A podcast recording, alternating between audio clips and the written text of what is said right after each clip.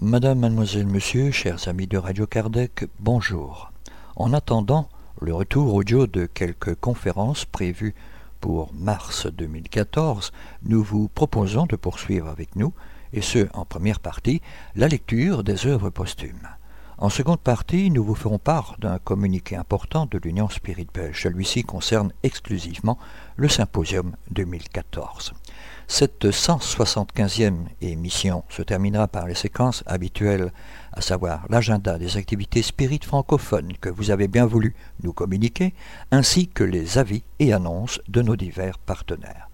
Pour rappel, il vous est possible de participer par des commentaires sur nos émissions ou pour nous proposer des sujets, vous pouvez nous laisser un message sur notre boîte vocale en formant depuis la Belgique le 04 227 60 76 ou le 032 4 227 60 76 au départ de la France et le 0352 4 227 60 76 au départ du Grand-Duché de Luxembourg, mais aussi par mail direct envers la rédaction.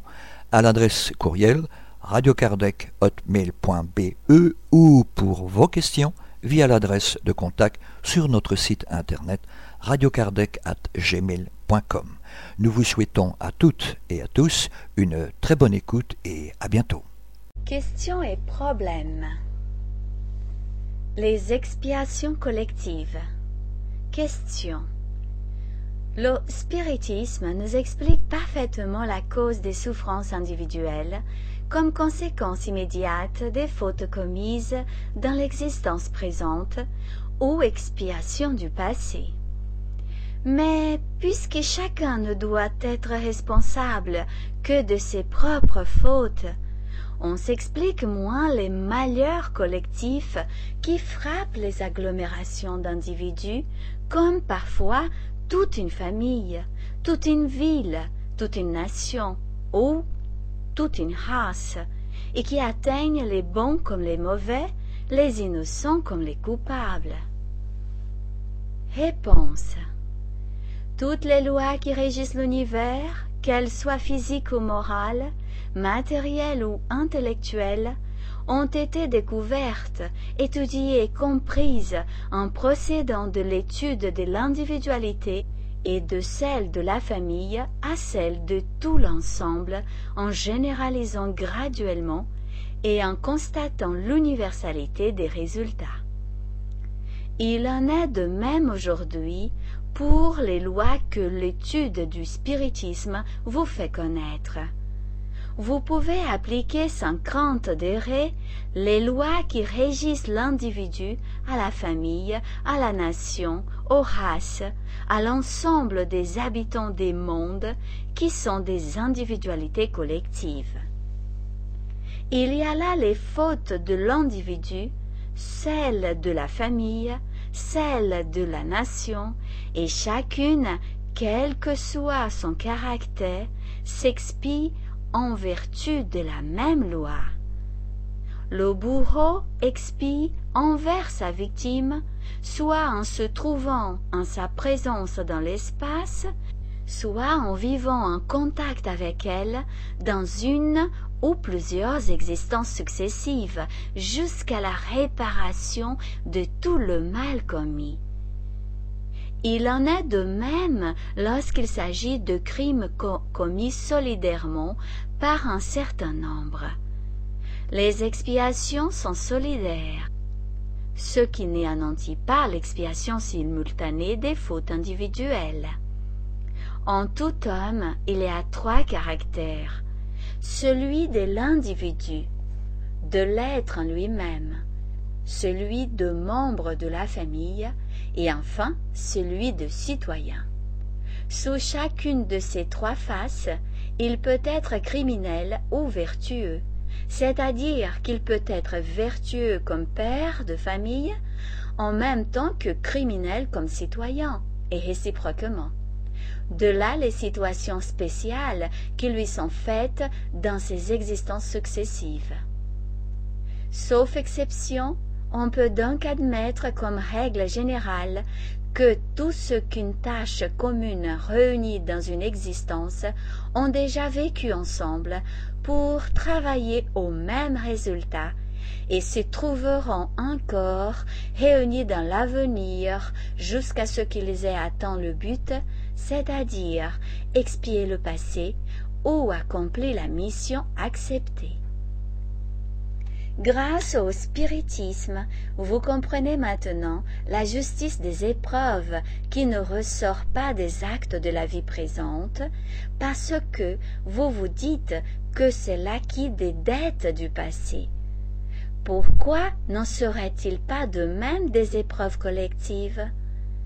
Vous dites que les malheurs généraux frappent l'innocent comme le coupable. Mais ne savez-vous pas que l'innocent aujourd'hui peut avoir été le coupable d'hier? Qu'il soit frappé individuellement ou collectivement, c'est qu'il l'a mérité. Et puis, comme nous l'avons dit, il y a les fautes de l'individu et du citoyen. L'expiation des unes n'affranchit pas de l'expiation des autres, car il faut que toute dette soit payée jusqu'à la dernière obole les vertus de la vie privée ne sont pas celles de la vie publique. Tel qui est excellent citoyen peut être très mauvais père de famille, et tel qui est bon père de famille, probe et honnête dans ses affaires, peut être un mauvais citoyen, avoir soufflé le feu de la discorde, opprimer le faible, tromper la main dans des crimes de lèse société ce sont ces fautes collectives qui sont expiées collectivement par les individus qui ont concouru, lesquels se retrouvent pour subir ensemble la peine du talion, ou avoir l'occasion de réparer le mal qu'ils ont fait en secourant et assistant ceux qu'ils avaient jadis maltraités ce qui est incompréhensible, inconciliable avec la justice de Dieu sans la préexistence de l'âme, devient clair et logique par la connaissance de cette loi. La solidarité, qui est le véritable lien social, n'est donc pas seulement pour le présent. Elle s'étend dans le passé et dans l'avenir, puisque les mêmes individualités se sont trouvées se retrouvent et se retrouveront pour gravir ensemble l'échelle du progrès en se prêtant un secours mutuel. Voilà ce qui fait comprendre le spiritisme par l'équitable loi de la réincarnation et de la continuité des rapports entre les mêmes êtres. Clélie Duplantier. Remarque. Bien que cette communication rentre dans les principes connus de la responsabilité du passé et de la continuité des rapports entre les esprits, elle renferme une idée en quelque sorte neuve et d'une grande importance. La distinction qu'elle établit entre la responsabilité des fautes individuelles ou collectives, celle de la vie privée et de la vie publique, donne la raison de certains faits encore peu compris et montre d'une manière plus précise la solidarité qui relie les êtres les uns aux autres et les générations entre elles. Ainsi, souvent on renaît de la même famille, ou du moins les membres d'une même famille renaissent ensemble pour en constituer une nouvelle dans une autre position sociale, afin de resserrer leurs liens d'affection ou réparer leurs torts réciproques. Par des considérations d'un ordre plus général, on renaît souvent dans le même milieu, dans la même nation, dans la même race, soit par sympathie, soit pour continuer avec les éléments déjà élaborés les études que l'on a faites se perfectionner, poursuivre des travaux commencés que la brièveté de la vie ou les circonstances n'ont pas permis d'achever. Cette réincarnation dans le même milieu est la cause du caractère distinctif des peuples et des races. Tout en s'améliorant, les individus conservent la nuance primitive jusqu'à ce que le progrès les ait complètement transformés. Les Français d'aujourd'hui sont donc ceux du siècle dernier, ceux du Moyen Âge, ceux des temps druidiques. Ce sont les exacteurs et les victimes de la féodalité ceux qui ont asservi les peuples et ceux qui ont travaillé à leur émancipation, qui se retrouvent sur la France transformée, où les uns expient dans l'abaissement leur orgueil de race, et où les autres jouissent du fruit de leur labeur.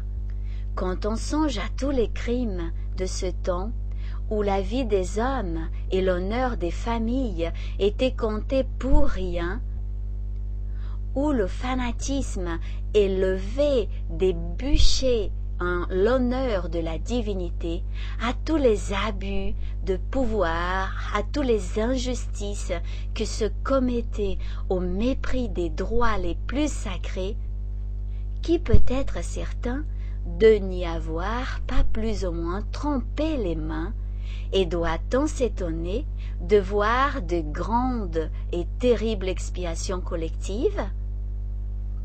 Mais de ces convulsions sociales sort toujours une amélioration.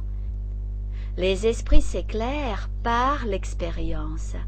Le malheur est le stimulant qui les pousse à chercher un remède au mal. Ils réfléchissent dans l'erraticité, prennent de nouvelles résolutions, et quand ils reviennent, ils font mieux. C'est ainsi que s'accomplit le progrès de génération en génération. On ne peut douter qu'il y ait des familles, des villes, des nations, des races coupables parce que, dominées par les instincts d'orgueil, d'égoïsme, d'ambition, des cupidités, elles marchent dans une mauvaise voie et font collectivement ce qu'un individu fait isolément. Une famille s'enrichit aux dépens d'une autre famille. Un peuple subjugue un autre peuple et porte la désolation et la ruine. Une race veut anéantir une autre race. Voilà pourquoi il y a des familles, des peuples et des races sur qui s'apaisantit la peine du talion. Qui a tué par l'épée périra par l'épée, a dit le Christ. Ces paroles peuvent se traduire ainsi. C'est lui, celui qui a répandu le sang, verra le sien répandu. Celui qui a promené la torche de l'incendie chez autrui, verra la torche de l'incendie se promener chez lui. Celui qui a dépouillé sera dépouillé. Celui qui a servi et maltraité le faible sera faible, asservi et maltraité à son tour, que ce soit un individu, une nation ou une race, parce que les membres d'une individualité collective sont solidaires du bien comme du mal qui se fait en commun. Tandis que le spiritisme élargit le champ de la solidarité, le matérialisme le réduit aux mesquines proportions de l'existence éphémère de l'homme. Il en fait un devoir social sans racine, sans autre sanction que la bonne volonté et l'intérêt personnel du moment. C'est une théorie, une maxime philosophique. Pour le spiritisme, la solidarité est un fait reposant sur une loi universelle de la nature qui relie tous les êtres du passé, du présent et de l'avenir, et aux conséquences de laquelle nul ne peut se soustraire. Voilà ce que tout homme peut comprendre, quelque peu lettré qu'il soit. Quand tous les hommes comprendront le spiritisme, ils comprendront la véritable solidarité et par suite la véritable fraternité. La solidarité et la fraternité ne seront plus de devoirs de circonstances que l'on prêche bien souvent plus dans son propre intérêt que dans celui d'autrui. Le règne de la solidarité et de la fraternité sera forcément celui de la justice pour tous, et le règne de la justice sera celui de la paix et de l'harmonie entre les individus, les familles, les peuples et les races. Y arrivera-t-on En douter serait nier le progrès. Si on compare la société actuelle chez les nations civilisées à ce qu'elle était au Moyen Âge, certes la différence est grande. Si donc les hommes ont marché jusqu'ici, pourquoi s'arrêteraient-ils? À voir le chemin qu'ils ont fait depuis un siècle seulement, on peut juger de celui qu'ils feront d'ici un autre siècle.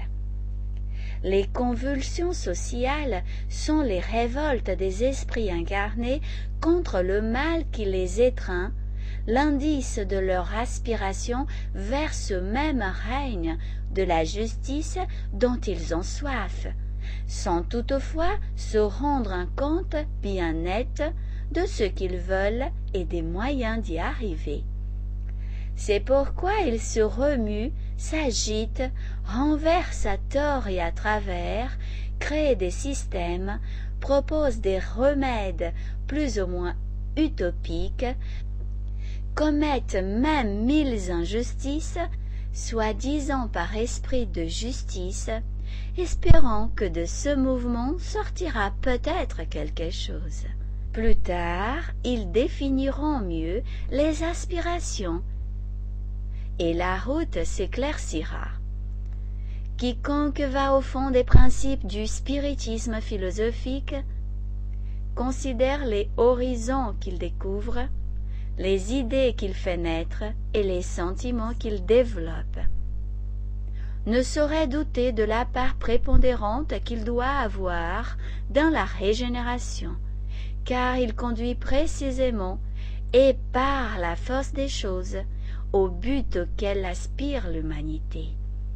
Le règne de la justice par l'extension des abus qui en ont arrêté les progrès et par la moralisation des masses.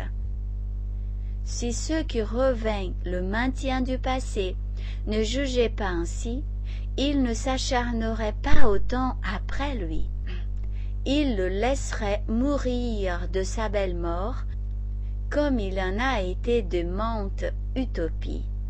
Cela seul devrait donner à penser à certains rayeurs qu'il doit y avoir là quelque chose de plus sérieux qu'ils ne, ne se l'imaginent.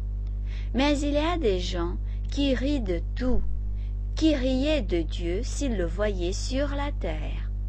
Puis il y a ceux qui ont peur de voir se dresser devant eux l'âme qu'ils s'obstinent à nier.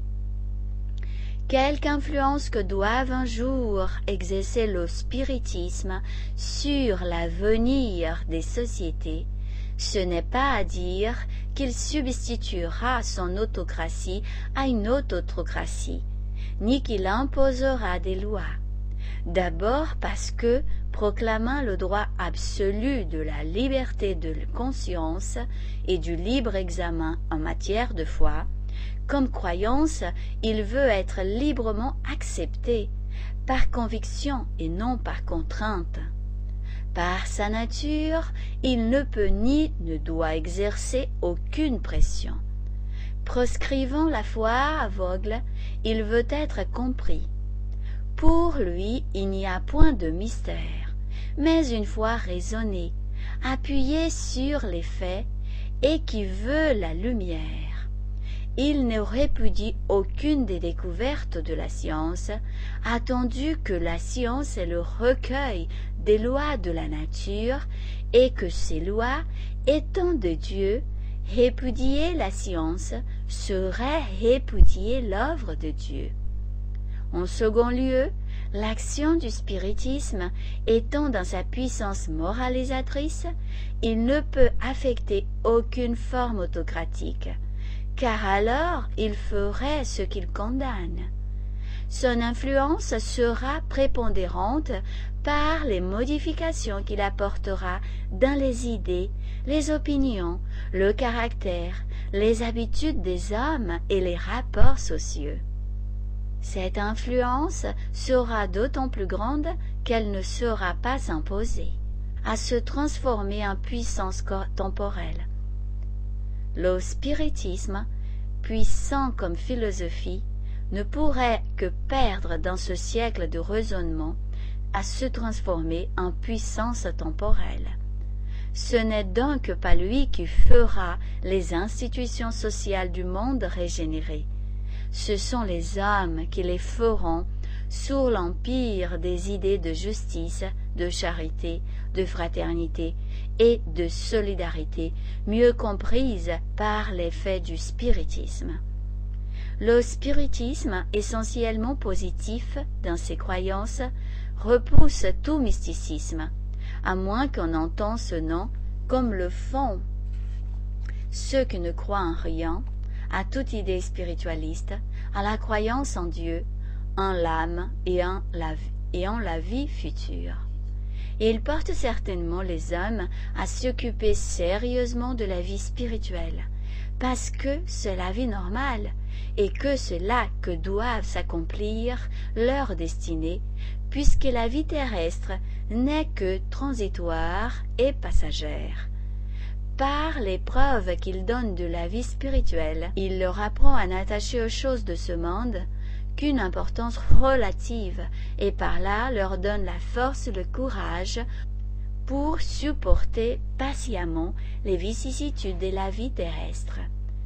Mais en leur apprenant qu'en mourant ils ne quittent pas ce monde sans retour, qu'ils peuvent y revenir perfectionner leur éducation intellectuelle et morale, à moins qu'ils ne soient assez avancés pour mériter d'aller dans un monde meilleur, que les travaux et les progrès qu'ils y accomplissent ou y font accomplir leur profiteront à eux-mêmes en améliorant leur position future, c'est leur montrer qu'ils ont tout intérêt à ne pas le négliger.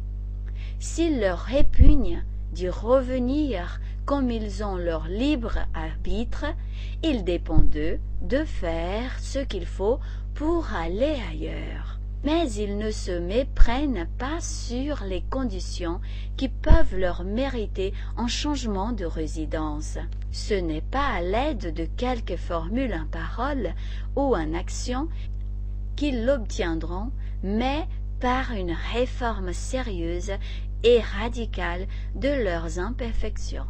C'est en se modifiant, en se dépouillant de leurs mauvaises passions, en acquérant chaque jour de nouvelles qualités, en enseignant à tous par l'exemple la ligne de conduite qui doit amener solidairement tous les hommes au bonheur par la fraternité, la tolérance et l'amour. L'humanité se compose de personnalités qui constituent les existences individuelles et des générations qui constituent les existences collectives. Les unes et les autres marchent au progrès par des phases variées des épreuves qui sont ainsi individuelles pour les personnes et collectives pour les générations. De même que pour l'incarner, chaque existence est un pas en avant, chaque génération marque une étape du progrès pour l'ensemble. C'est ce progrès de l'ensemble qui est irrésistible et entraîne les masses en même temps qu'il modifie et transforme en instrument de régénération les erreurs et les préjugés d'un passé appelé à disparaître. Or, comme les générations sont composées des individus qui ont déjà vécu dans les générations précédentes, le progrès des générations est ainsi la résultante du progrès des individus. Mais qui me démontrera, dira-t-on peut-être, la solidarité qui existe entre la génération actuelle et les générations qui l'ont précédée ou qui la suivront? Comment pourra-t-on me prouver que je vécus au Moyen Âge, par exemple, et que je reviendrai prendre part aux événements qui s'accompliront dans la suite des temps? Le principe de la pluralité des existences a été assez souvent démontré dans la revue et dans les ouvrages fondamentaux de la doctrine pour que nous ne nous y arrêtions pas ici. L'expérience et l'observation des faits de la vie journalière fourmillent de preuves physiques d'une démonstration presque mathématique nous engagions seulement les penseurs à s'attacher aux preuves morales résultant du raisonnement et de l'induction. Est-il absolument nécessaire de voir une chose pour y croire? En voyant les effets, ne peut-on avoir la certitude matérielle de la cause? En dehors de l'expérimentation, la seule voie légitime qui s'ouvre à cette recherche consiste à remonter de l'effet à la cause la justice nous offre un exemple bien remarquable de ce principe lorsqu'elle s'applique à découvrir les indices des moyens qui ont servi à la perpétration d'un crime, les intentions qui ajoutent à la culpabilité du malfaiteur. On n'a pas pris ce dernier sur le fait et cependant il est condamné sur ces indices. La science qui ne prétend marcher que par expérience, affirme tous les jours des principes qui ne sont que des inductions des causes dont elle n'a vu que les effets. En géologie, on détermine l'âge des montagnes. Les géologues ont-ils assisté à leur soulèvement? Ont-ils vu se former les couches de sédiments qui déterminent cet âge? Les connaissances astronomiques, physiques et chimiques permettent d'apprécier le poids des planètes, leur densité, leur volume, la vitesse qui les anime, la nature des éléments qui les composent. Cependant, les savants n'ont pu faire d'expérience directe, et c'est à l'analogie et à l'induction que nous devons tant de belles et précieuses découvertes les premiers hommes, sur le témoignage de leur sens, affirmaient que c'est le Soleil qui tourne autour de la Terre. Cependant, ce témoignage les trompait et le raisonnement a prévalu. Il en sera de même pour les principes préconisés par le spiritisme, de qu'on voudra bien les étudier sans parti pris, et c'est alors que l'humanité entrera véritablement et rapidement dans l'ère de progression et de régénération parce que les individus ne se sentant plus isolés entre deux abîmes, l'inconnu du passé et l'incertitude de l'avenir, travailleront avec ardeur à perfectionner et à multiplier des éléments de bonheur qui sont leur œuvre.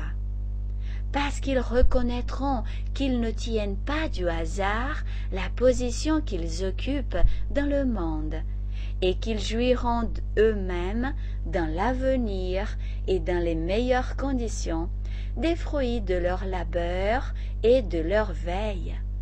C'est qu'enfin le spiritisme leur apprendra que si les fautes commises collectivement sont expiées solidairement, les progrès accomplis en commun sont également solidaires, et c'est en vertu de ce principe que disparaîtront les dissessions des races, des familles et des individus, et que l'humanité, dépouillée des langes de l'enfance, marchera rapidement et virilement à la conquête de ses véritables destinées.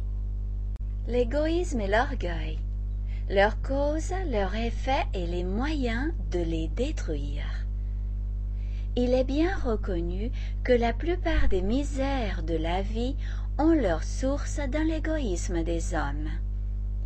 Dès lors que chacun pense à soi avant de penser aux autres, et veut sa propre satisfaction avant tout, chacun cherche naturellement à se procurer cette satisfaction à tout prix et sacrifie sans scrupule les intérêts d'autrui depuis les plus petites choses jusqu'aux plus grandes, dans l'ordre moral comme dans l'ordre matériel. De là tous les antagonismes sociaux, toutes les luttes, tous les conflits et toutes les misères, parce que chacun veut évancer son voisin. L'égoïsme a sa source dans l'orgueil. L'exaltation de la personnalité porte l'homme à se considérer comme au-dessus des autres.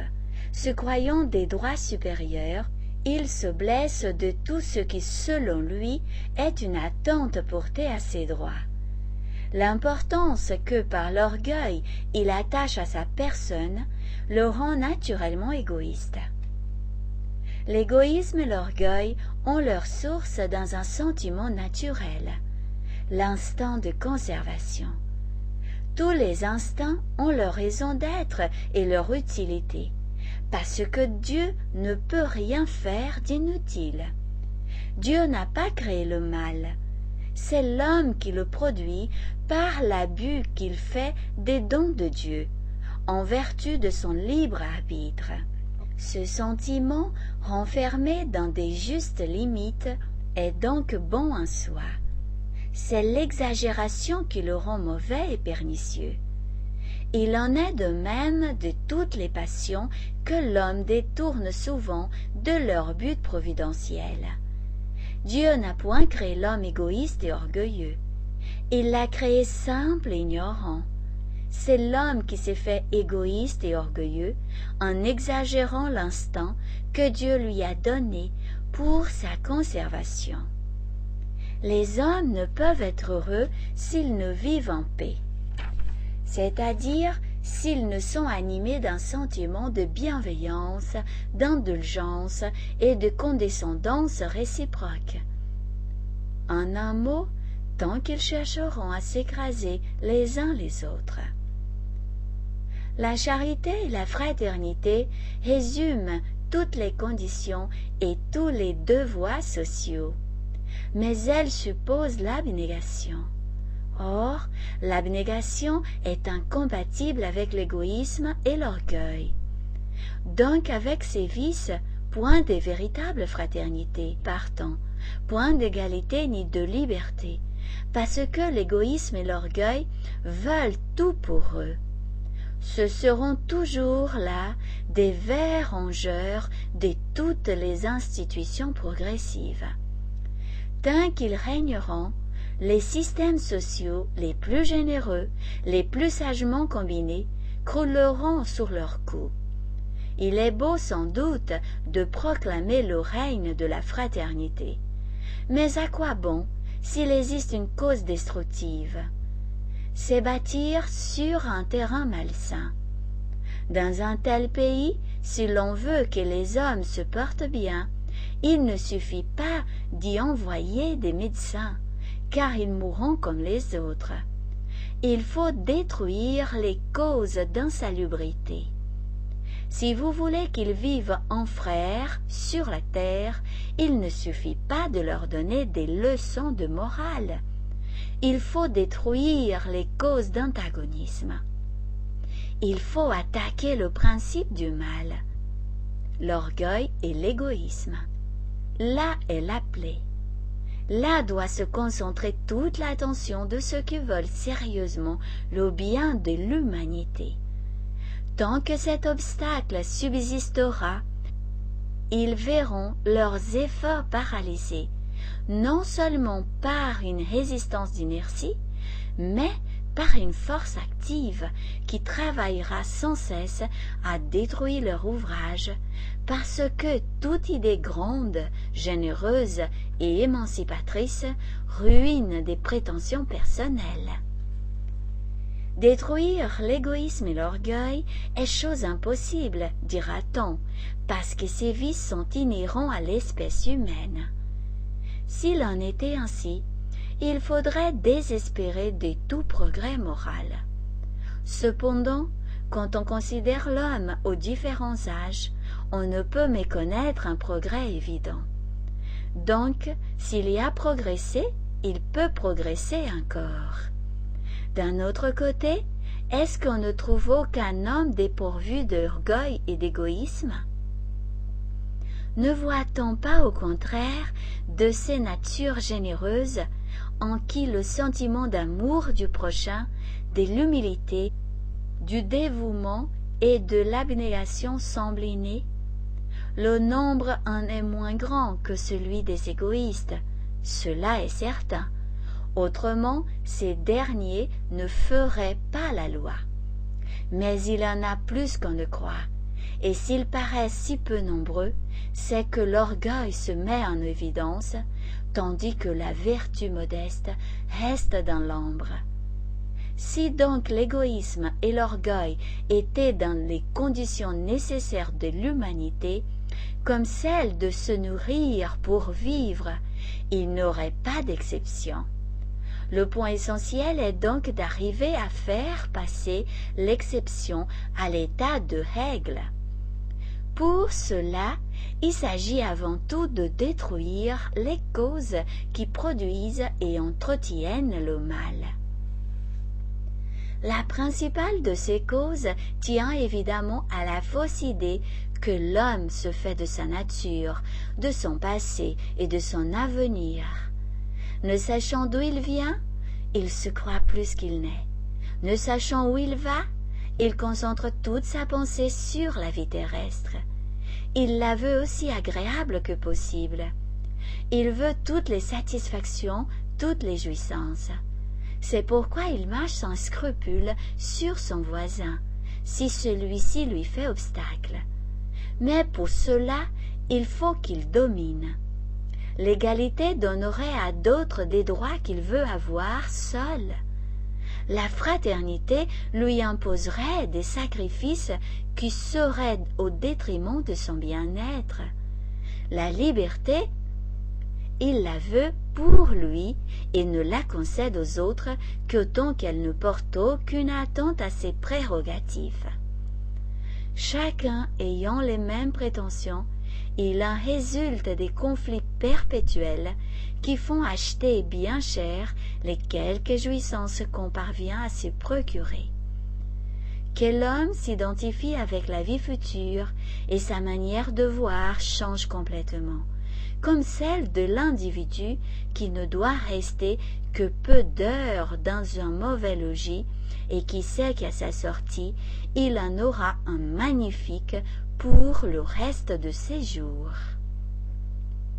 L'importance de la vie présente, si triste, si courte, si éphémère, s'efface devant les splendeurs de l'avenir infini qui s'ouvre devant lui. La conséquence naturelle, logique de cette certitude, c'est de sacrifier un présent fustif à un avenir durable, tandis qu'avant il sacrifiait tout au présent. La vie future devenant son but, peu lui importe d'avoir un peu plus ou un peu moins dans celle-ci. Les intérêts mondains sont l'accessoire au lieu d'être le principal. Il travaille dans le présent en vue d'assurer sa position dans l'avenir et de plus il sait à quelles conditions il peut être heureux. Pour les intérêts mondains, les hommes peuvent lui faire obstacle.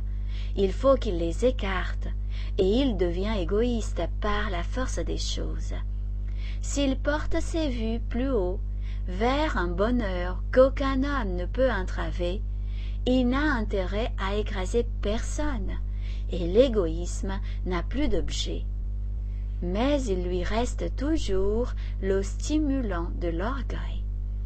La cause de l'orgueil est dans la croyance que l'homme a de sa supériorité individuelle. Et c'est ici que se fait encore sentir l'influence de la concentration de la pensée sur la vie terrestre. Chez l'homme qui ne voit rien avant lui, rien après lui, rien au-dessus de lui, le sentiment de la personnalité l'emporte et l'orgueil n'a point de contrepoids. L'incrédulité non seulement ne possède aucun moyen de combattre l'orgueil, mais elle le stimule et lui donne raison en niant l'existence d'une puissance supérieure à l'humanité. L'incrédule ne croit qu'à lui-même. Il est donc naturel qu'il ait de l'orgueil, tandis que dans les coups qui le frappent, il ne voit que le hasard et se redresse. Celui qui a la foi voit la main de Dieu et s'incline. Croire en Dieu et en la vue future est donc la première condition pour tempérer l'orgueil. Mais cela ne suffit pas. À côté de l'avenir, il faut voir le passé pour se faire une idée juste du présent. Pour que l'orgueil cesse de croire à sa supériorité, il faut lui prouver qu'il n'est pas plus que les autres, et que les autres sont autant que lui, que l'égalité est un fait et non simplement une belle théorie philosophique, vérité qui ressorte de la préexistence de l'âme et de la réincarnation. Sans la préexistence de l'âme, l'homme est porté à croire que Dieu l'a exceptionnellement avantagé quand il croit en Dieu. Quand il ne croit pas, il en rend grâce au hasard et à son propre mérite. La préexistence, l'initiant à la vie intérieure de l'âme, lui apprend à distinguer la vie spirituelle infinie de la vie corporelle temporaire. Il sait par là que les âmes sortent égales des mains du Créateur, qu'elles ont un même point de départ et un même but que toutes doivent atteindre en plus ou moins de temps selon leurs efforts. Que lui-même n'est arrivé à ce qu'il est après avoir longtemps et péniblement végété comme les autres dans les degrés inférieurs qu'il n'y a entre les plus arriérés et les plus avancés qu'une question de temps, que les avantages de la naissance sont purement corporels et indépendants de l'esprit, que le simple prolétaire peut dans une autre existence naître sur un trône et le plus puissant renaître prolétaire. S'il ne considère que la vie corporelle, il voit les inégalités sociales du moment. Elles le frappent, mais s'il porte ses regards sur l'ensemble de la vie de l'esprit, sur le passé et sur l'avenir, depuis le point de départ jusqu'au point d'arrivée, ces inégalités s'effacent et il reconnaît que Dieu n'a avantagé aucun de ses enfants au préjudice des autres et n'a pas aplani la route aux uns plus qu'aux autres. Que celui qui est moins avancé que lui sur la terre peut arriver avant lui s'il travaille plus que lui à son perfectionnement. Il reconnaît enfin que chacun n'arrive que par ses efforts personnels. Le principe d'égalité se trouve être ainsi un principe de justice et une loi de nature devant lesquelles tombe l'orgueil du privilège. La réincarnation, en prouvant que les esprits peuvent renaître dans différentes conditions sociales, soit comme expiation, soit comme épreuve, apprend que dans celui-ci qu'on traite avec des dents peut se trouver un homme qui a été notre supérieur ou notre égal, dans une autre existence, un ami ou un parent. Si l'homme le savait, il le traiterait avec égard, mais alors il n'aurait aucun mérite. Et par contre, s'il savait que son ami actuel a été son ennemi, son serviteur ou son esclave, il le repousserait. Or Dieu n'a pas voulu qu'un fût ainsi. C'est pourquoi il a jeté un voile sur le passé. De cette manière, l'homme est conduit à voir dans tout des frères et des égaux. De là une base naturelle pour la fraternité. Sachant qu'il pourra lui-même être traité comme il aura traité les autres, la charité devient un devoir et une nécessité fondée sur la nature elle-même. Jésus a posé le principe de la charité, de l'égalité et de la fraternité. Il en a fait une condition expresse du salut. Mais il était réservé à la troisième manifestation de la volonté de Dieu, au spiritisme, par la connaissance qu'il donne de la vie spirituelle, par les horizons nouveaux qu'il découvre et les lois qu'il révèle, de sanctionner ce principe en prouvant que ce n'est pas seulement une doctrine morale, mais une loi de nature, qu'il va de l'intérêt de l'homme de la pratiquer. Or, il le pratiquera quand, cessant de voir dans le présent le compensement et la fin, il comprendra la solidarité qui existe entre le présent, le passé et l'avenir. Dans le champ immense de l'infini que le spiritisme lui fait entrevoir, son importance personnelle s'annule. Il comprend que seul il n'est rien et ne peut rien. Que tous ont besoin les uns des autres et ne sont pas plus les uns que les autres. Double échec pour son orgueil et son égoïsme. Mais pour cela, il lui faut la foi, sans laquelle il resterait forcément dans l'ornière du présent. Non la foi aveugle qui fuit la lumière, restreint les idées, et par cela même entretient l'égoïsme, mais la foi intelligente, raisonnée, qui veut la clarté et non les ténèbres, qui déchire hardiment le voile des mystères et élargit l'horizon. C'est cette foi, premier élément de tout progrès, que le spiritisme lui apporte, foi robuste parce qu'elle est fondée sur l'expérience et les faits, parce qu'elle lui donne des preuves palpables de l'immortalité de son âme, lui apprend d'où il vient, où il va et pourquoi il est sur la terre, parce qu'enfin elle fixe ses idées incertaines sur son passé et sur son avenir. Une fois entré largement dans cette voie, l'égoïsme et l'orgueil, n'ayant plus les mêmes causes de surexcitation, s'étendront peu à peu, faute de but et d'aliments et toutes les relations sociales se modifieront sous l'empire de la charité et de la fraternité bien comprise. Cela peut-il arriver par un brusque changement? Non, cela est impossible. Rien n'est brusque dans la nature. Jamais la santé ne revient subitement à un malade. Entre la maladie et la santé, il y a toujours la convalescence. L'homme ne peut donc instantanément changer son point de vue et porter son regard de la terre au ciel. L'infini le confond et l'éblouit.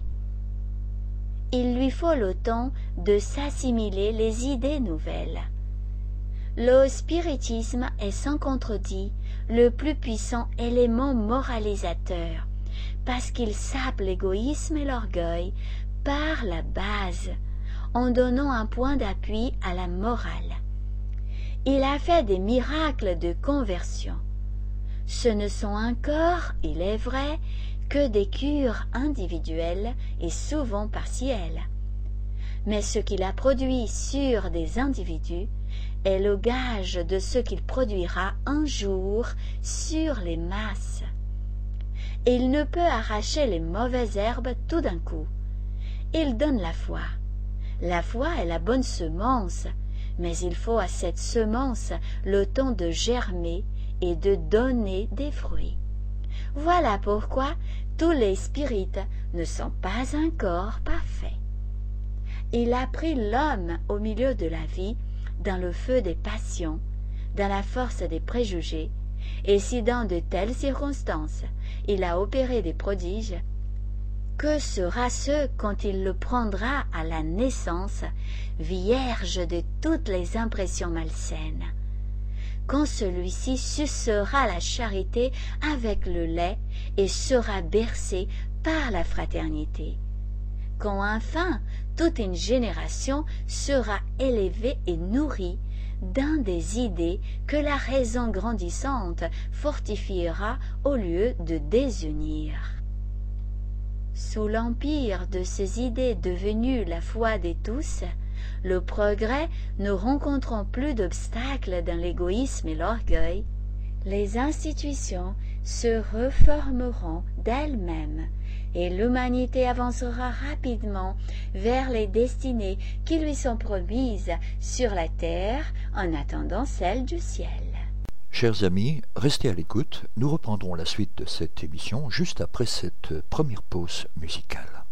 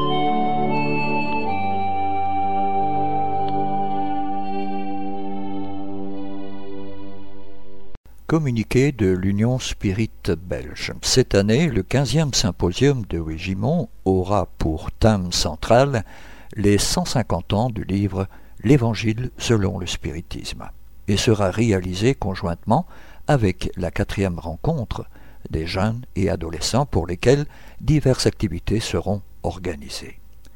Situé dans un écrin de verdure, ce château dont les origines remontent au XVe siècle est un endroit idéal pour réaliser des activités tant pour les adultes que pour les enfants, et ceci en toute convivialité.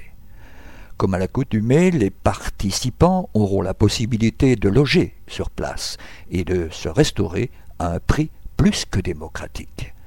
Nous profiterons de cette belle opportunité pour vivre un moment privilégié de fraternité et d'échange tout en nous instruisant. Ce séminaire sera aussi l'occasion de nous retrouver en famille, parents, enfants, petits-enfants, ou spirites, qui parfois ne se rencontrent qu'à de trop rares occasions. Dans ce but, diverses activités seront organisées, laissant une large partie aux moments conviviaux, Outre le thème central, différents sujets seront abordés de façon interactive afin de permettre un échange constant entre l'orateur et le public et créer par la même occasion une dynamique de groupe. Alors n'hésitez surtout pas et réservez la date du week-end du 17 mai 2014 dans votre agenda et de vous inscrire dès aujourd'hui via notre site internet www.spirit.be. Nous comptons sur votre présence. Nous voici arrivés à la séquence réservée à l'agenda des activités francophones que vous avez bien voulu nous communiquer. Au Grand-Duché de Luxembourg, nos frères et sœurs du groupe Spirit Alain Kardec de Luxembourg ont le plaisir de vous inviter à leur prochaine conférence le vendredi 7 mars 2014 de 19h30 à 21h. Celle-ci aura lieu au centre sociétaire 29 rue de Strasbourg à Luxembourg-Gare. Le thème à la recherche de notre paix intérieure vous sera présenté par notre sœur Juselma Coelho. Entrée gratuite pour renseignements complémentaires et inscriptions, merci de bien vouloir prendre contact par la voie téléphonique en formant le 0352 55 29 46 ou via courriel à l'adresse suivante Alain Kardec Lux en un mot at yahoo.fr. En Belgique, nos sœurs et frères du Centre d'études spirites Alain Kardec de Bruxelles ont également le plaisir de vous inviter le samedi 8 mars 2014 à 20h pour une conférence de notre sœur Juselma Colno sur l'influence des esprits dans notre vie. Celle-ci aura lieu au siège social du CESAC, 134 rue Louis App à 1040 Bruxelles. L'entrée est libre et gratuite. Information CESAC Bruxelles en un mot at gmail.com ou via le 0491 749 234. Le Centre d'études spirituelles Alain Kardec vous invite également au cours du groupe d'études des apprentis de l'Évangile, ouvert depuis octobre 2013. Ils accepteront encore les inscriptions jusqu'au 27 euh, mars 2014. Pardon. Après cette date, il nous faudra attendre l'ouverture d'un nouveau groupe d'études. C'est un cours complet et étendu qui a pour objectif principal la spiritualisation et le progrès moral de ses participants. L'horaire, tous les jeudis de 20h à 21h30 au CESAC 134 rue Louis App. Vous pouvez vous inscrire directement sur place.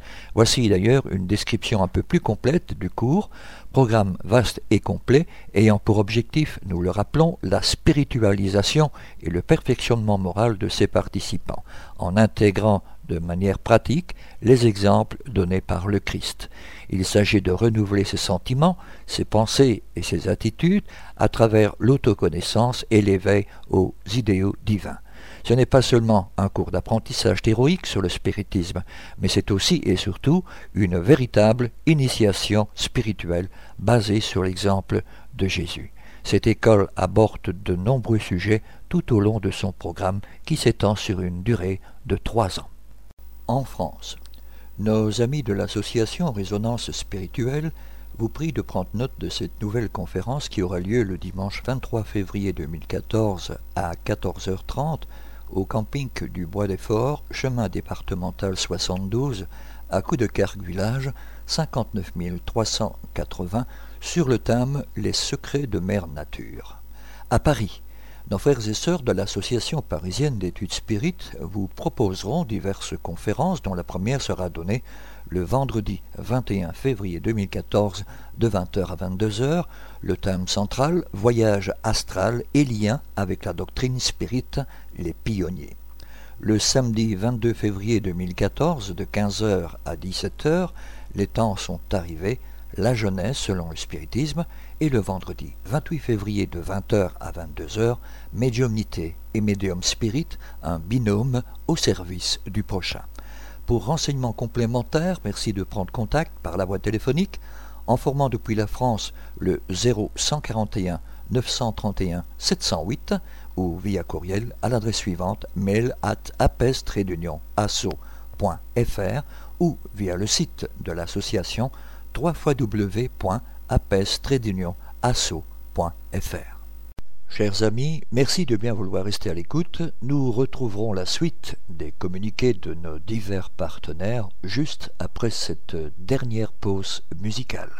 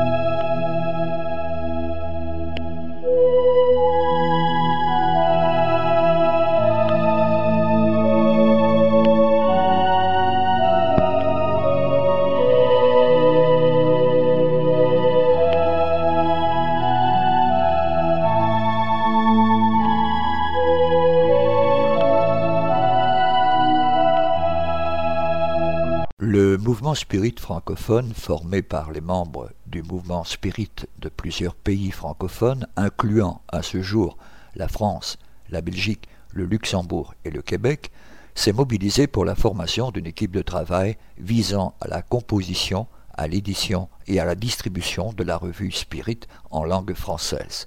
Le but de cette équipe est de diffuser plus largement la revue Spirit, de la rendre toujours plus attractive et intéressante, tant pour les spirites que pour les personnes s'intéressant au spiritisme selon l'orientation donnée par les esprits à son fondateur Alan Kardec. Vous pouvez vous abonner dès maintenant via l'adresse postale suivante, Monsieur Jean-Pierre Pipineau, 9 Chemin du Pinge, Le Passage, 47 520 France. La revue Spirit, un an, quatre numéros, 20 euros.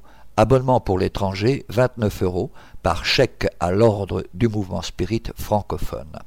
Ou pour la commander par courriel à l'adresse suivante, jpp.lmsf.org. Au sujet de livres, et en particulièrement en France, toute commande de livres spirit peut également être effectuée auprès de notre frère Jean-Pierre Pipineau via l'adresse courriel jppno.sfr.fr. Au sujet de la revue Spirit, nous tenons à vous remercier de votre fidélité qui nous a permis de tenir ce beau défi désormais réussi. Dans cette optique, nous aimerions rendre la revue encore plus dynamique et attractive, en renouant avec une pratique commune dans les revues et qui était déjà familière dans la revue Spirit du temps d'Alan Kardec. Les prochains numéros verront donc apparaître ou se développer certaines rubriques. La rubrique témoignage. Vous avez vécu des phénomènes particuliers? Vous avez des témoins ou des preuves qui peuvent nous permettre de démontrer leur véracité? Écrivez-nous pour que nous puissions, avec votre autorisation, faire connaître dans la revue Spirit ces phénomènes que beaucoup de personnes vivent et dont elles n'osent pas parler. Question des lecteurs sur la philosophie spirit. Vous avez des questions? Vous aimeriez avoir des réponses fiable sur des sujets qui vous préoccupent. Écrivez-nous et nous vous ferons un plaisir de vous répondre tout en faisant profiter les lecteurs de celle-ci, anonymement ou non, suivant votre volonté. Il en est de même, d'ailleurs, pour Radio Kardec. Boîte à idées. Vous avez des propositions qui, selon vous, amélioreraient la revue Spirit. Vous avez des vues que vous aimeriez partager sur le mouvement Spirit vous aimeriez faire avancer une idée, là aussi, écrivez-nous. Nous nous occuperons de la faire parvenir aux personnes intéressées, en plus de la partager éventuellement avec le reste des lecteurs. Lu dans la presse. Vous avez un livre à soumettre à la lecture du comité de rédaction de la revue Spirit. Vous venez de lire un article dans le journal qui vous interpelle. Vous voulez diffuser un article intéressant pour promouvoir le spiritisme, transmettez-le nous avec vos commentaires éventuels. Rubrique nationale et internationale. Vous avez des événements en rapport avec le spiritisme à promouvoir. Vous êtes témoin d'événements liés au mouvement spirit près de chez vous. Vous avez assisté à des conférences ou des manifestations liées de près ou de loin au spiritisme. Vous avez des photos et des impressions.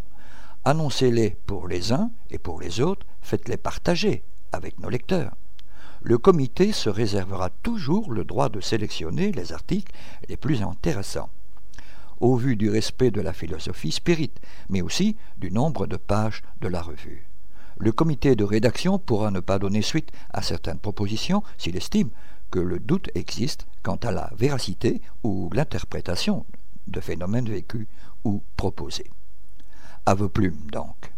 Envoyez un mail de prise de contact à info lmsf.org ou écrivez-nous à notre adresse pour le courrier des lecteurs, Union Spirit Belge, courrier des lecteurs de la revue Spirit, 43 rue Maguin à 4000 Liège, Belgique. Merci. Notre émission se termine donc ici. Pour rappel, notre démarche est de mieux faire comprendre le spiritisme. L'étude des ouvrages d'Alan Kardec est fondamental, voire indispensable pour une bonne compréhension de la philosophie spirite. Nous sommes donc à votre disposition pour répondre aux questions que vous vous posez ou que la lecture des ouvrages d'Alan Kardec vous suggère. Vous pouvez également poser vos questions par email de manière tout à fait anonyme si vous le souhaitez à l'adresse radio at spirit avec s.be. Nous y répondrons avec plaisir. Notre répondeur téléphonique, le 0032 4 227 60 76, est également à votre disposition si vous souhaitez laisser vos questions. Si par contre vous préférez nous écrire, nous répondrons à vos demandes lors de l'une de nos prochaines émissions. Vous pouvez envoyer votre courrier à l'attention du président de l'Union Spirit Belge, M. Jean-Paul Évrard, 43 rue Maguin à 4000 Liège, Belgique, ou votre demande d'information sur un thème précis directement auprès du coordinateur des émissions, M. Gérard Donny, radiocardec at hotmail.be. Merci de votre attention et à bientôt.